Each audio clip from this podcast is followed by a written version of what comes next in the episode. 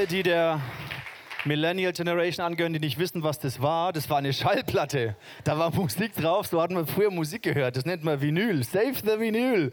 Genau. Ich habe hier sogar, an unseren ersten ICFs habe ich mit Schallplatten DJ gemacht und aufgelegt. Das war geil. Ja, genau, Save the Vinyl. Also, wir starten, wir starten in diese Serie hinein. Und ich finde es spannend, was auch in diesem Clip zum Ausdruck kommt, dass wir sagen, Worship oder Anbetung heißt so viel mehr als nur, ich möchte es nicht abwerten, aber dass wir zusammenkommen, Gott anbeten, ist der Wahnsinn, aber es ist viel mehr als das. Und was so deutlich wurde durch diese einzelnen Szenen, ist diese Situation, wo ich ganz alleine mit meinem Gott im Wohnzimmer bin und worshipe, ähm, wenn ich meine, wie ich meine Freizeit verbringe, wie ich Sport mache, wie ich Freunde treffe, all das, wie ich meine, mein Arbeitsleben gestalte, all das ist ein Ausdruck von unserer Anbetung, von unserem Worship. Und sogar diese Szene an der Litfaßsäule, wo sie singen, zeigt uns, dass Worship ein Statement ist. Jedes Mal, wenn wir zusammenkommen und, und diese Lieder singen, dann singen wir Wahrheit, wer Gott ist. Wir feiern ihn, weil er wunderbar ist, weil er groß ist. Und wir setzen ein Statement. Und all das sind Aspekte, verschiedene Aspekte von, von Worship. Worship ist heutzutage in der, in der christlichen Bereich relativ etabliert. Da hat sich die, ich würde sagen, die letzten 10, 15, 20 Jahre immens verändert. Ich war neulich bei einem Pastorengebet und dann ähm, ist immer lustig, wenn dann so Lieder aus den 90ern kommen und dann wir da so Lieder aus den, von 1989, 1992 und so. Also da merke ich dann schon, aha, okay, ist eine neue Generation und äh, ähm, Worship hat sich über die Jahrhunderte eigentlich schon immer immens gewandelt. Und ich glaube, dass wir ähm, oder ich wünsche mir gerade, weil Worship so präsent ist, ne, du hast in deinem, auf deinem Smartphone, Spotify oder was auch immer, kannst du dir einfach alle Lieder äh, äh, reinziehen. Und ich glaube aber, obwohl Worship manchmal so präsent ist, haben wir doch noch so wenig wirklich von dem verstanden, welche, welche Kraft da wirklich drinsteckt und was es eigentlich alles bedeutet. Und sehr häufig reduzieren wir Worship auf eben, wir singen gemeinsam und dann so richtig tiefer Worship ist, wenn es dann so ganz tief ist und oh, man spürt dann so ein ganz ruhiges Lied oder so, ne? und dann war es ein hammertiefer Worship und das ist alles super und alles nice, aber es ist nicht alles, es gibt so viel mehr. Und in den nächsten Wochen wollen wir uns ein bisschen damit beschäftigen, was es bedeutet, dass wenn wir gemeinsam worshipen, wenn du an deinem Arbeitsplatz worshipst, in deiner Freizeit, in deinen Beziehungen, in deinen Freundschaften, dass all das, dein Leben quasi ein, wie so ein Worship-Song sein kann für Gott. Ich habe ein Zitat gelesen, da heißt es, Anbetung ist die Motivation, die jede Aufgabe in einen Ausdruck unserer Liebe zu Gott verwandelt. Ich fand es so genial. Stell dir vor, der Straßenkehrer, der kehrt für Gott. Das gibt seinem, seinem Berufsleben eine ganz andere Perspektive. Alles, was wir tun, du kannst es machen als ganz normal, ich gehe halt in die Arbeit, mache halt meinen Job oder treffe halt Leute oder mache Sport. Oder du kannst all das machen, was du tust, mit einer komplett anderen Perspektive. Hey Gott, ich möchte dich dadurch ehren, ich möchte das Leben mit dir feiern.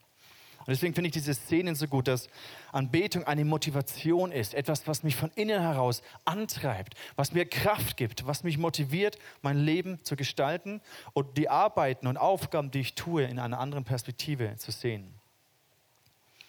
Wenn wir zurückschauen in die Geschichte, in die Kirchengeschichte ganz speziell, dann müssen wir aber auch tragischerweise feststellen, dass wir einiges von dem, was Gott sich gedacht hatte, was Anbetung zum Beispiel sein kann, dass wir das verloren haben. Ich nenne es den Raubzug des Feindes. Es gibt so drei Elemente, die der Kirche verloren gegangen sind über die Jahrhunderte der Kirchengeschichte. Ein Element davon ist zum Beispiel, dass am Anfang war es für jeden Gläubigen vollkommen klar, wir alle als Volk Gottes sind Priester vor Gott. Wir dienen Gott. Wir lieben ihn. Wir feiern ihn gemeinsam. Und irgendwann gab es dann so Beschlüsse und so weiter. Und irgendwann haben wir gesagt, aha, wir müssen das Heilige, also Priester sein, das Abendmahl austeilen, singen, in der Bibel lesen, wir müssen das trennen von dem gewöhnlichen, menschlichen. Und dann dürfen nur noch die Profis das Heilige machen, Abendmahl austeilen, taufen, ähm, in, in, in der Bibel lesen. Und es wurde dieses allgemeine Priestertum, dass wir alle gemeinsam Priester vor Gott sind, es wurde uns weggenommen.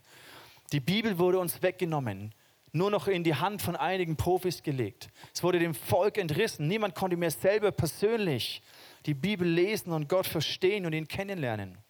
Es wurde uns geraubt.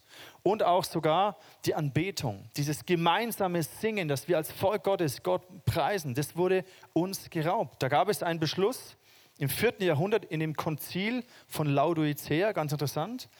Und da wurde bestimmt, bestimmt, dass nur noch eingesetzte Sänger, die quasi ordiniert und geweiht sind, dass die nur noch singen dürfen. Und da ist eine riesen Trennung hineingekommen in die Kirche. Von den Leuten, die Profis sind, die vorne hier etwas machen, die die Bibel lesen, die die Bibel verstehen, die mit Gott reden können, die beten dürfen und segnen dürfen. Und dann das gewöhnliche Volk, die einfach kommen und zuhören und zugucken, was da passiert. Und das hat dazu geführt, dass in der Gemeinde, in der Kirche eine ganz große Unmündigkeit reingekommen ist. Dass man kommt als Zuschauer, als Beobachter, als Zuhörer und die Profis wissen da, was sie machen und ich komme halt mal, lass mich ein bisschen berieseln. Und wurde quasi, die Kirche wurde in eine passive Haltung verdammt.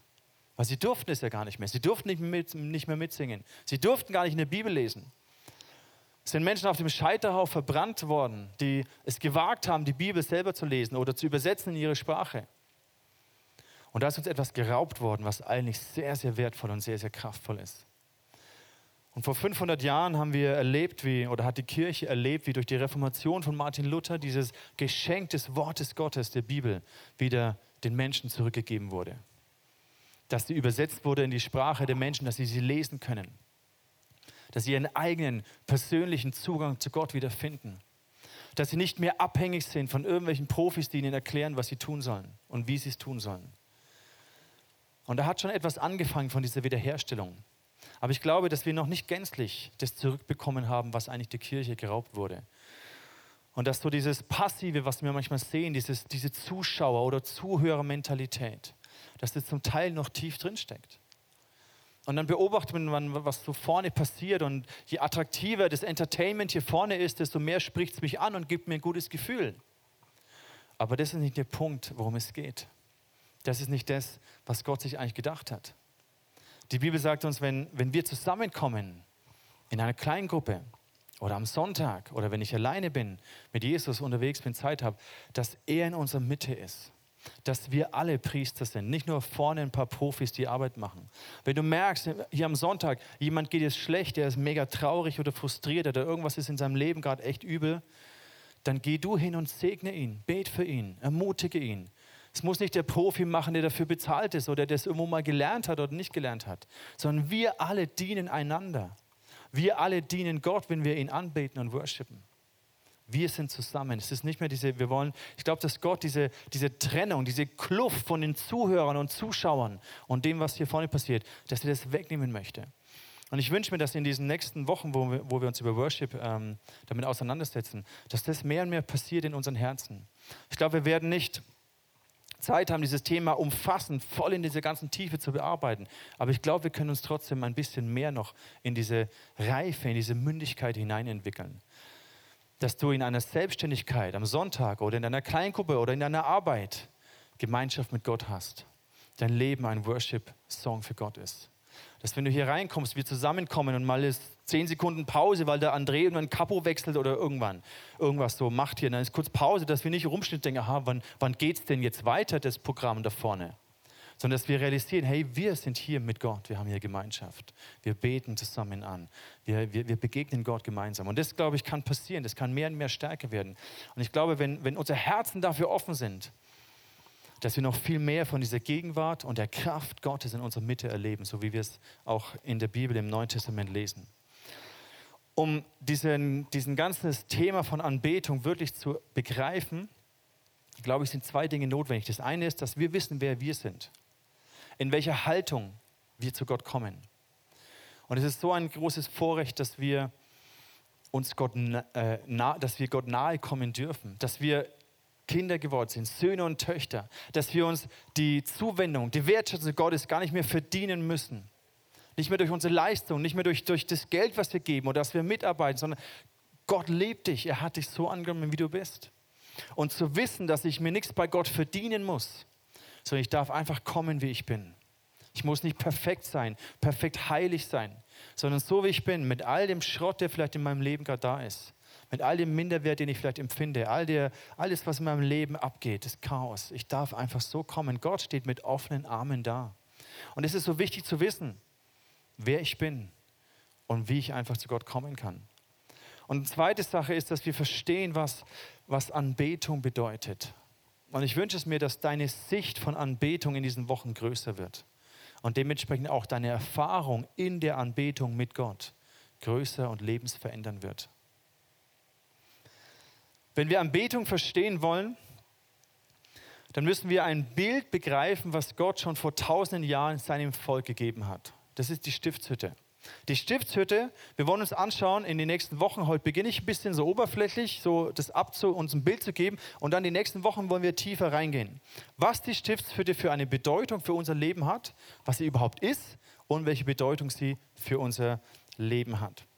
Ich habe euch mal ein Bild mitgebracht. Also der Kontext ist der, dass Gott hat das Volk Israel aus 400 Jahren Sklaverei in Ägypten herausgerettet. Ihr kennt die Geschichte vielleicht mit Mose und so weiter und das Meer, das geteilte Meer und so weiter. Und dann laufen sie durch die Wüste und dann gibt Mose, äh, gibt Gott dem Mose auf dem Berg eine ganz detaillierte Anweisung, wie er dieses Zelt bauen soll, diesen Ort der Begegnung. Und das kann ungefähr, kann man sich das so vielleicht vorstellen, so, ein, so einen so eine Art Zaun außenrum und dann gibt es einen Zugang.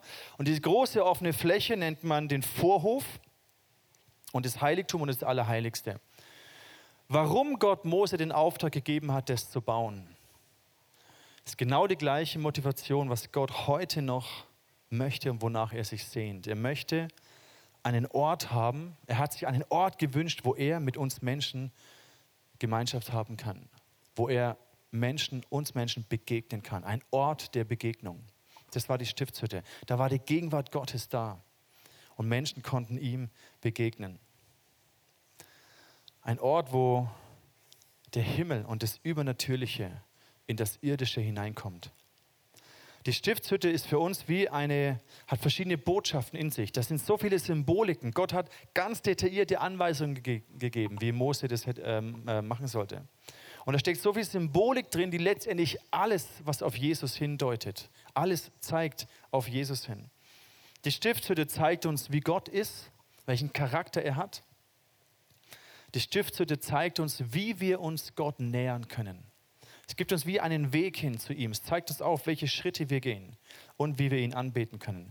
Im 2. Mose äh, Kapitel 25, da steht, da drückt Gott diese Absicht aus. Er sagt jetzt zu Mose, die Israeliten sollen mir aus diesen Materialien ein Heiligtum bauen, denn ich will bei ihnen wohnen. Ich will bei ihnen wohnen. Das sagt der allmächtige Gott, der Schöpfer von Himmel und Erde, der Schöpfer dieses Universums, möchte bei den Menschen wohnen. Er möchte uns nahe sein.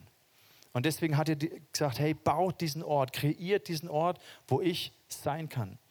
Ein paar Kapitel weiter, im Vers, ähm, Kapitel 29, genau das Gleiche. Er sagte, ja, ich selbst will euch begegnen und mein Heiligtum mit meiner Herrlichkeit erfüllen. Gott ist der gleiche vor zigtausend Jahren und heute. Gott sagt immer noch, ich möchte euch heute begegnen. Und ich möchte diesen Ort, wo ihr zusammenkommt, mit meiner Herrlichkeit erfüllen. Darum wird dieses Zelt heilig sein, ebenso der Altar.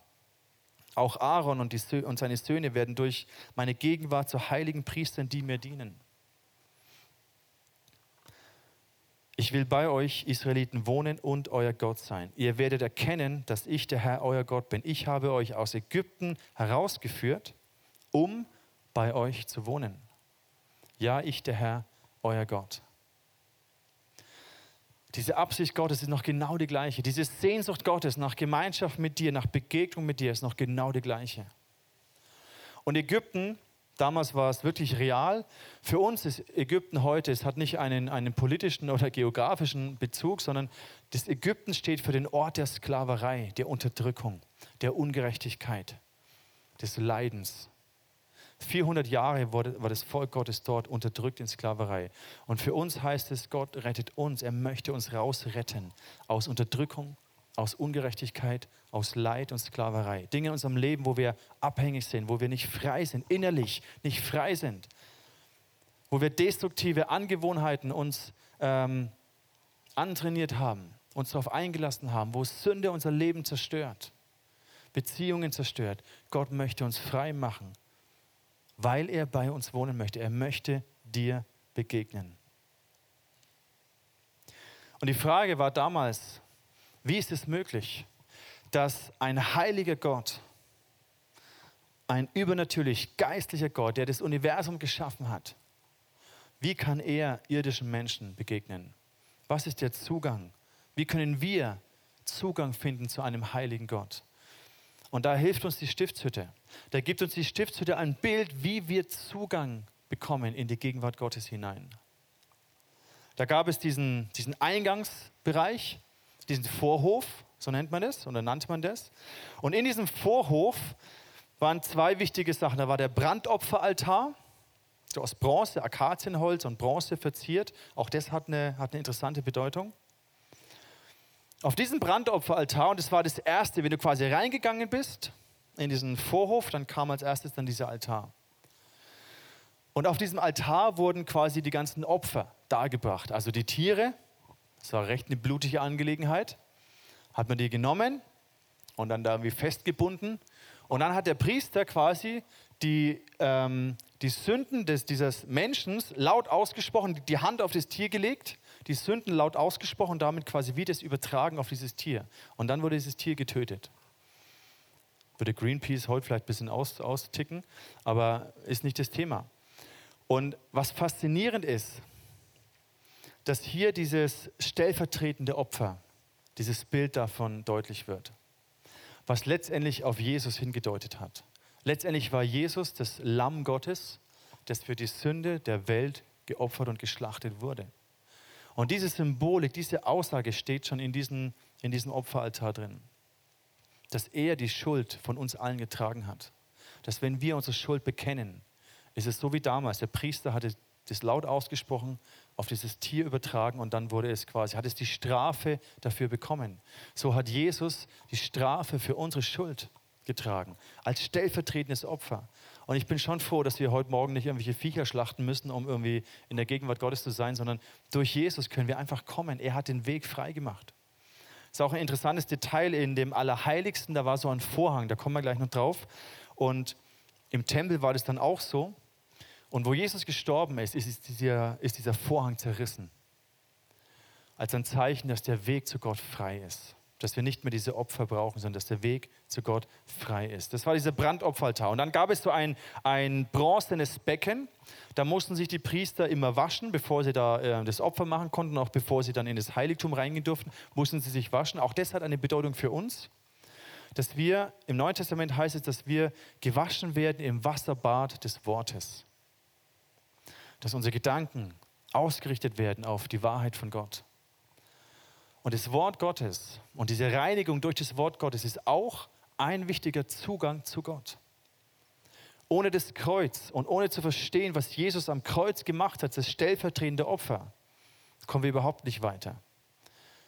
Wenn wir das Kreuz erkannt haben, das, das Opfer von Jesus erkannt haben, als nächstes kam dann dieser, dieses, dieses Becken, wo wir gereinigt werden, gewaschen werden im Wasserbad des Wortes. Und dann kam dieser zweite Bereich, dieser Zeltbereich, wenn ihr nochmal diese äh, große Übersicht macht, nochmal eins zurück. Dann kam dieses Heiligtum mit das Zelt und das Allerheiligste. Das war wieder getrennt. Ihr seht es dann in diesem Bild, wo das so getrennt ist. Da kann man so ungefähr, kann man sich das so ein bisschen vorstellen. Da war dann so ein Vorhang und in dem Heiligtum war quasi ein Leuchter ein Tisch mit Schaubroten und ein Räucheraltar. Da werden wir die nächsten Wochen ein bisschen reinzoomen, was das bedeutet für uns.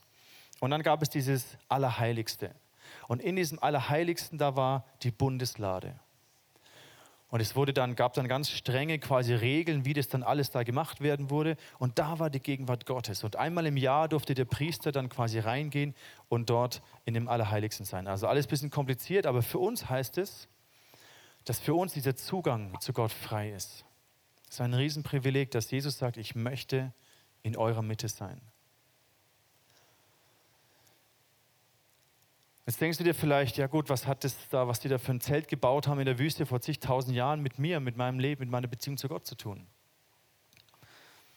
Diese ganzen Anweisungen, all diese Symbolik, all das ist ein, ein Abbild gewesen von dem, was wir heute machen. Und deswegen gibt es uns wie eine Art Anleitung, wie wir in die Gegenwart Gottes hineinkommen können. Im Hebräerbrief, da heißt es im Neuen Testament, Sie dienen aber dem Abbild und Schatten des Himmlischen. Und damit sind die Priester quasi gemeint, die im Alten Testament hier gedient haben.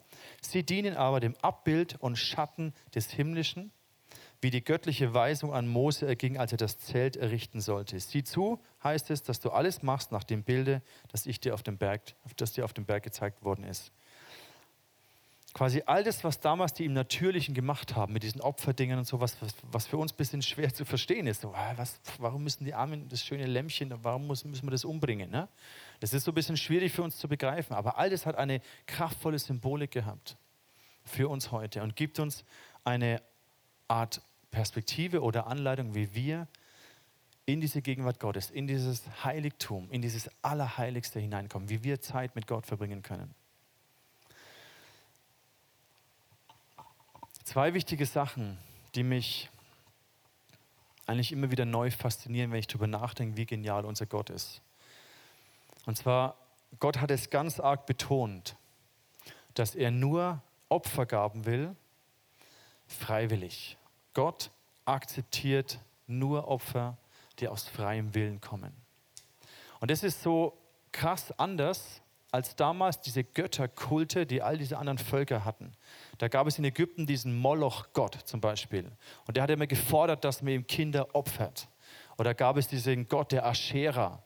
Und der hat immer gefordert, dass man ihr Jungfrauen opfert. Also da krass irgendwie, ne? Und vielleicht kennst du das, wenn du dich mal so ein bisschen damit auseinandergesetzt hast, dass diese Götterkulte immer auf diesen krassen, komischen Opfern basieren. Und Gott sagt erstens mal, ich will nicht, dass ihr mir Menschen opfert, aber wenn ihr ein Tier opfert oder egal was ihr bringt, sagt er hier im 2. Mose 25, der Herr redete mit Mose und sprach, sagt den Israeliten, dass sie für mich eine Abgabe erheben. Also die haben dann alle Sachen zusammengelegt, ähnlich wie das, was wir hier machen. Nehmt sie von jedem, der sie freiwillig gibt. Gott sagte, ich möchte euch nicht zwingen, mir ein Opfer zu geben, weil der Punkt ist der. Es hat was mit Liebe zu tun. Gott geht es nicht um das Opfer, sondern um das Herz dahinter um die Liebe und die Freiwilligkeit, aus der das Opfer gegeben wird. Und Liebe ist nur dann echt, wenn es aus freiem Willen passiert. Ich kann meine, meine Kinder, ich kann sie nicht dazu zwingen, mich zu lieben. Ich kann sie vielleicht zwingen, Dinge für mich zu tun, aber ich kann sie nicht zwingen, mich zu lieben. Und Gott möchte dich auch nicht zwingen, ihn zu lieben. Er ist nicht gekommen, um dir zu sagen, was du für ihn tun musst, sondern er liebt dich, weil er dich geschaffen hat. Und da ist eine Sehnsucht, dass der allmächtige Gott mit dir Gemeinschaft haben möchte. Er möchte dir begegnen. Aber er gibt dir die Möglichkeit, Nein zu sagen. Er gibt dir diesen freien Willen. Er respektiert unseren freien Willen zu sagen, nee Gott, ich will nicht. Entweder will ich gar nichts mit dir zu tun haben, ich will meinen eigenen Weg gehen. Oder ich will lieber Fernsehen schauen oder keine Ahnung was machen. Es ist dein freier Wille. Aber mit seiner Liebe versucht Gott dein Herz zu gewinnen. Und wenn wir Gott etwas geben, dann kann er und möchte es nur annehmen, wenn wir es freiwillig tun. Alles, was wir aus einem religiösen Pflichtgefühl heraus tun, das hat keinen Wert. Gott, Gott kann das und will das gar nicht annehmen, weil es ihm nicht um das Opfer an sich geht, sondern um das Herz dahinter. Das ist der Riesenunterschied. Und es ist gleichzeitig das, was bei mir auslöst, dass ich es ihm noch so gerne gebe weil ich merke, wie seine Liebe mein Leben verändert hat. Und ich möchte ihm das zurückgeben. Und was damit zusammenhängt, ist, dass Gott möchte das Herz eines Anbeters. Wenn wir Dinge für Gott tun, dann nicht aus einem religiösen Pflichtgefühl heraus, aus einem Zwang heraus oder aus einem Denken, ich muss mir irgendwie den Segen von Gott verdienen oder sowas, so haben diese Götterkulte funktioniert. Die waren alle auf Angst aufgebaut. Wenn ich diesem Gott nicht das opfere, dann bekommt der Fluch und dann sind die Götter zornig und dann, deswegen müssen wir jetzt hier die Jungfrau opfern oder irgendwie sowas, um die Götter gnädig zu stimmen. Das ist so konträr, das ist so anders zu dem, was, wie Gott eigentlich wirklich ist. Das ist teuflisch. Gott zwingt uns zu gar nichts, aber er möchte unser Herzen gewinnen, dass das, was wir ihm bringen, wir aus Liebe heraus tun. Hier im 5. Mose 35, Vers 21, da heißt es, und sie kamen, jeder, der sein Herz dazu trieb, Jeder, den sein Herz dazu trieb und jeder, dessen Geist willig war. Sie brachten dem Herrn eine freiwillige Gabe für das Werk der Stiftshütte und seinen ganzen Dienst und für den Heiligen und für die heiligen Kleider. Dieses freie, dieser freie Wille ist so wertvoll. Wenn du den Willen einer Person brichst oder manipulierst, dann ist es nur noch eine Marionette. Aber Gott will keine Marionetten. Er will uns nicht brechen und knechten mit irgendwelchen Opfergaben, sondern er zeigt uns seine Liebe. Er hat eine Sehnsucht nach Gemeinschaft und Begegnung mit dir. Und die Israeliten haben das erfahren und sie haben, ihr Herz hat sie dazu getrieben. Und es zeigt diese Anbetung. Und ich wünsche mir, dass wenn wir am Sonntag zum Beispiel zusammenkommen, dass du nicht kommst, weil du dich verpflichtet fühlst, sondern weil in deinem Herzen eine Sehnsucht ist, nach Gott mit dem Volk Gottes zu begegnen. Dass dein Herz dich treibt. Wenn du mitarbeitest in dem ICF Ministry, wenn du Finanzen gibst, wenn du ein Teil bist von dem, was wir hier tun, dass dein Herz dich treibt. Dass du es machst, weil du sagst, Gott, ich, ich will das. Du bist das Wichtigste und Beste und Wertvollste für mich. Deswegen mache ich das. Ich glaube und ich hoffe, dass Gott diese Kluft überwindet. Von hier vorne passiert etwas und andere Leute kommen und hören zu. Ich wünsche mir, dass Gott unser Herzen öffnet, dass wir seine Liebe checken. Jesus wird gefragt, was ist denn das wichtigste Gebot? All die Pharisäer, Schriftgelehrten fragen ihn. Und er sagt hier in Matthäus 22, Jesus antwortet ihm, du sollst den Herrn, deinen Gott, lieben von ganzem Herzen, mit ganzer Hingabe, mit deinem ganzen Verstand. Das ist das erste und wichtigste Gebot. Gott zu lieben, ihn zu ehren, aus einem freien Willen heraus, das ist Anbetung. Zu sagen, Gott, ich gehe morgen in die Arbeit und ich gebe mein Bestes in meiner Arbeit. Ich arbeite nicht zuerst für meinen Arbeitgeber, für meinen Chef, sondern ich gehe in die Arbeit wegen dir, weil du mir diesen Job gegeben hast, weil du mich versorgst dadurch. Gott, ich lebe diese Freundschaft nicht einfach nur ich bezogen, sondern ich möchte das weitergeben von dir, was ich empfangen habe. Du gehst in deinen Alltag hinein und du kannst, egal was du machst, du kannst es mit einer Haltung machen, Gott, ich, ich ehre dich dadurch. Ich gebe mein Bestes, ich lebe für dich. Ich will deinem Herzen heute Freude machen. Ich will mit meiner ganzen Hingabe, mit meinem ganzen Verstand, mit all dem, was ich lerne und studiere und was ich tue,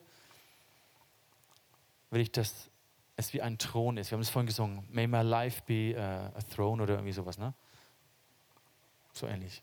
Hammer. Dass mein ganzes Leben ein Thron ist, den wir Gott geben. Wir gehen jetzt nochmal in diese, wir nehmen uns jetzt nochmal Zeit für Worship. Alle zusammen. Als ein Teil von dem. Worship ist so viel mehr als das. Worship ist die Art und Weise, wie du die Straße kehrst. Worship ist die Art und Weise, wie du joggen gehst, Zeit mit deinen Freunden verbringst.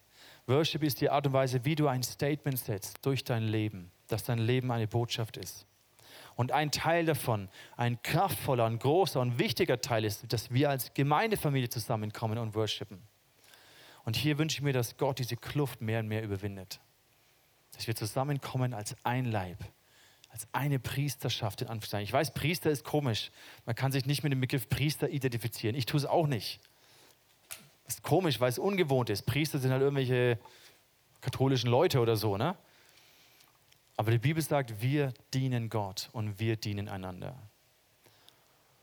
Und ich bin so dankbar, dass wir in dieser, in dieser Offenheit leben, dass wir gemeinsam das Abendmahl nehmen können, dass nicht nur ein paar Profis das machen dass wir gemeinsam beten können und Gott unsere Gebete erhört. Gott erhört nicht mein Gebet mehr als deins, weil ich irgendwie hier angestellt bin. So ein Blödsinn. Wir alle sind diese Priester in Anführungszeichen. Lass uns doch mal aufstehen und diese Zeit mit Gott nehmen. Lass uns vielleicht auch beten, wo du merkst, wow Gott, ich, ich wünsche mir das. Was für, was für eine krasse Perspektive, dass du bei uns sein möchtest. Ich kann es gar nicht begreifen. Warte nicht, bis hier vorne immer was passiert. Vielleicht mit Singen schon. Wenn du es laut lossingst, bevor der André, ist das vielleicht ein bisschen komisch. Ähm, aber ansonsten sei nicht passiv. Und die Jungs und Mädels hier vorne, die leiten uns an und wir lassen uns anleiten. Wir gehen mit in dem, was sie tun, aber wir sind nicht passiv. Wir sind nicht abhängig davon, sondern wir sind selber mündig. Wir selber wollen Gott anbeten. Lass uns das tun. Fang an für dich einfach zu sagen, hey Gott, es ist so unglaublich, dass, du, dass ich dir anscheinend so wichtig bin. Jesus, ich bitte dich um Vergebung für das, was wir, wie wir Worship reduziert haben auf das gemeinsame Singen. Jesus, ich bete, dass Anbetung unser Lebensstil wird. Dass Anbetung die Haltung wird, mit der wir Freundschaften leben. Dass Anbetung die Haltung ist, mit der wir unseren Körper pflegen. Anbetung die Haltung wird, mit der wir in Beruf gehen oder uns ausbilden lassen, studieren und lernen. Und es gibt keine Arbeit, die zu niedrig ist, wenn sie als aus Anbetung heraus passiert. Und ich bitte dich, Jesus, dass du unser Herz öffnest, dass wir dieses wunderbare Bild der Stiftshütte begreifen. Jesus, ich sehne mich danach, dass deine Herrlichkeit spürbar und, und erfahrbar ist, wenn wir zusammenkommen als dein Volk. Ich bete, dass du diese Trennung, diese Kluft überwindest. Jesus, ich sehne mich danach, dir zu begegnen.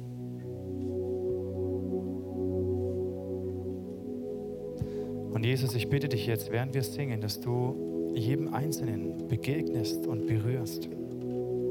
Und da, wo wir wegschauen auf, von uns, da, wo wir wegschauen von unseren Nöten, von unseren Sorgen, von Krankheit, von alltäglichen Herausforderungen, von all dem, was uns so beschäftigt, dass wir wegschauen von uns und hin zu dir. Dass wir nicht mehr sehen, wie groß unsere Probleme sind, sondern dass wir sehen, wie groß unser Gott ist. Ich bitte dich, stärke unseren Glauben. Berühre unser Herz mit deiner Liebe. Gib uns Hoffnung neue Zuversicht und Lebensfreude für alle die, die vielleicht gerade müde und ausgepowert sind, die frustriert sind, die vielleicht hoffnungslos sind. Vielleicht bist du in einer Beziehung, steckst du mit drin, die, die so hoffnungslos erscheint, die ist so irgendwie verletzend und das Vertrauen ist zerstört, wie auch immer. Ich bete, dass, dass Gott es heilt, dass Gott dir neue Hoffnung schenkt, dass Gott dir jetzt begegnet und dir Mut macht. Jesus, ich bete für alle, die, die körperlich echt irgendwie mit Krankheit zu kämpfen haben, irgendwas nicht stimmt in ihren Körpersachen. Gott, ich bete, dass du Heilung hineingibst, dass du das Immunsystem stärkst, dass du den ganzen Hormonhaushalt stärkst und, und gesund machst. Gott, danke, dass du Heilung bewirkst. Jesus, dass Wunder passieren in unserer Mitte, weil du da bist. Wir lieben dich, Jesus.